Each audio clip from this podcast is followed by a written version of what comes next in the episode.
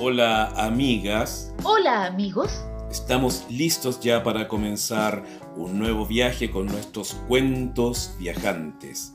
Hoy viajaremos hasta Gran Bretaña, donde encontramos a este gran escritor llamado Roald Dahl. Roald Dahl es muy conocido por varias obras como Charlie y la fábrica de chocolate, como Jim y el durazno gigante, Matilda y así entre tantas otras historias que le gustan tanto a los niños como a los adultos. Hoy escucharemos de su libro Cuentos en verso para niños perversos la historia titulada Cenicienta.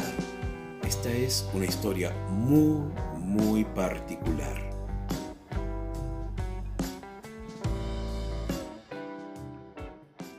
La Cenicienta de Roald Dahl. Si ya nos la sabemos de memoria, diréis, y sin embargo, de esta historia tenéis una versión falsificada, rosada, tonta, cursi, azucarada, que alguien con la mollera un poco rancia consideró mejor para la infancia.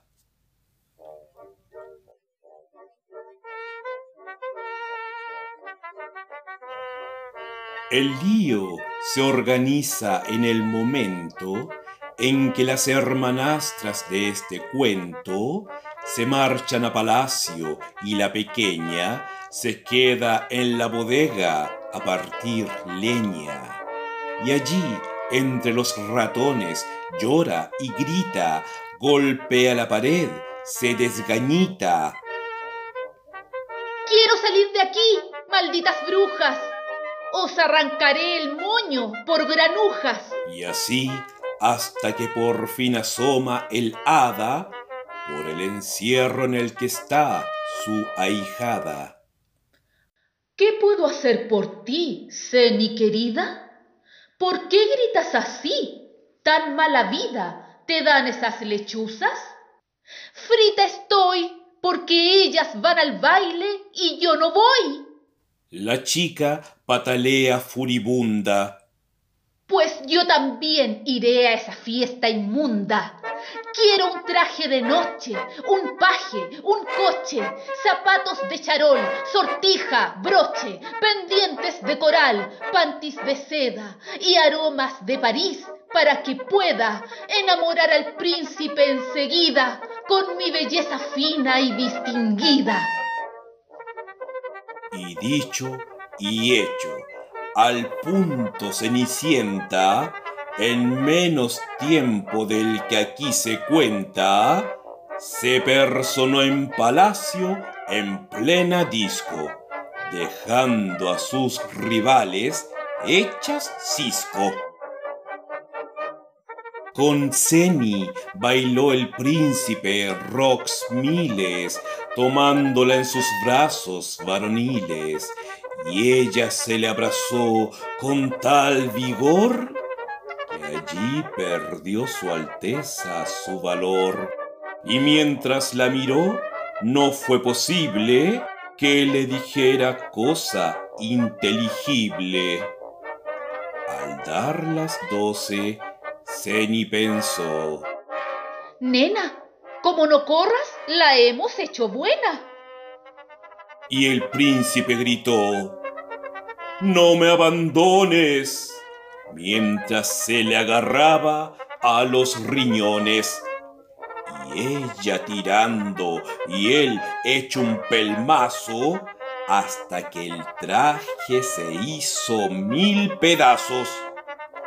La pobre se escapó medio en camisa, pero perdió un zapato por la prisa. El príncipe, embobado, lo tomó y ante la corte entera declaró La dueña del pie que entre en el zapato será mi dulce esposa o yo me mato. Después, como era un poco despistado, dejó en una bandeja el chanclo amado. Una hermanastra dijo, Esta es la mía. Y en vista de que nadie la veía, pescó el zapato, lo tiró al retrete y lo escamoteó en un periquete. En su lugar, disimuladamente, dejó su zapatilla maloliente. En cuanto salió el sol, salió su Alteza por la ciudad con toda ligereza, en busca de la dueña de la prenda. De casa en casa fue, de tienda en tienda, e hicieron cola muchas damiselas sin resultado. Aquella vil chinela, incómoda, pestífera y chotuna, no le sentaba bien a dama alguna. Así, hasta que fue el turno de la casa de Cenicienta. Pasa, Alteza, pasa, dijeron las perversas hermanastras.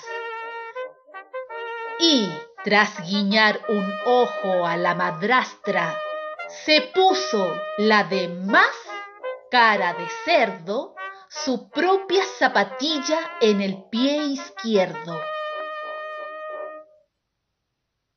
El príncipe dio un grito horrorizado, pero ella gritó más.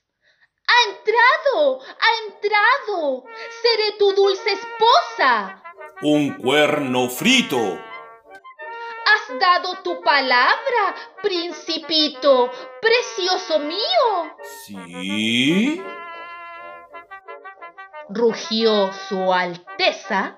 Ordeno que le corten la cabeza. Se la cortaron de un único tajo y el príncipe se dijo, Buen trabajo. Así no está tan fea. De inmediato gritó la otra hermanastra. ¡Mi zapato! ¡Dejad que me lo pruebe! ¡Prueba esto! Bramó su Alteza Real con muy mal gesto, y echando mano de su real espada, la descocorotó de una estocada cayó la cabezota en la moqueta, dio un par de botes y se quedó quieta. En la cocina, Cenicienta estaba quitándole las vainas a unas habas cuando escuchó los botes pam, pam, pam del coco de su hermana en el zaguán. Así que se asomó desde la puerta y preguntó ¿Tan pronto? ¿Y ya despierta? El príncipe dio un salto. ¡Otro melón! Y a Ceni le dio un vuelco el corazón. ¡Caray! pensó. ¡Qué bárbara es su Alteza! Con ese yo me juego la cabeza. Pero si está completamente loco. Y cuando gritó el príncipe, ese coco, cortádselo ahora mismo. En la cocina brilló la vara de la hada madrina. Pídeme lo que quieras, Cenicienta, que tus deseos corren de mi cuenta. Hada madrina, suplicó la hijada, no quiero ya ni príncipes ni nada que pueda parecérseles. Ya he sido princesa por un día. Ahora te pido quizá algo más difícil e infrecuente. Un compañero honrado y buena gente. ¿Podrás encontrar uno para mí, madrina amada? Yo lo quiero así y en menos tiempo del que aquí se cuenta, se descubrió de pronto Cenicienta a salvo de su príncipe y casada con un señor que hacía mermelada. Y como fueron ambos muy felices, nos dieron con el tarro en las narices.